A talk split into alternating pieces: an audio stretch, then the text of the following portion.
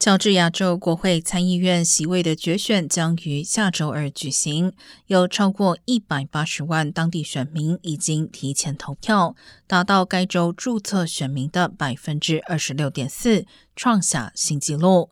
现任乔治亚州参议员民主党籍的沃诺克与共和党籍挑战者沃克两人在十一月中期选举都没有获得过半的支持率，因此需要进行第二轮投票。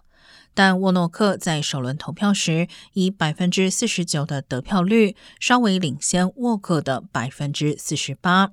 目前民主党在参议院保持五十席的微弱优势。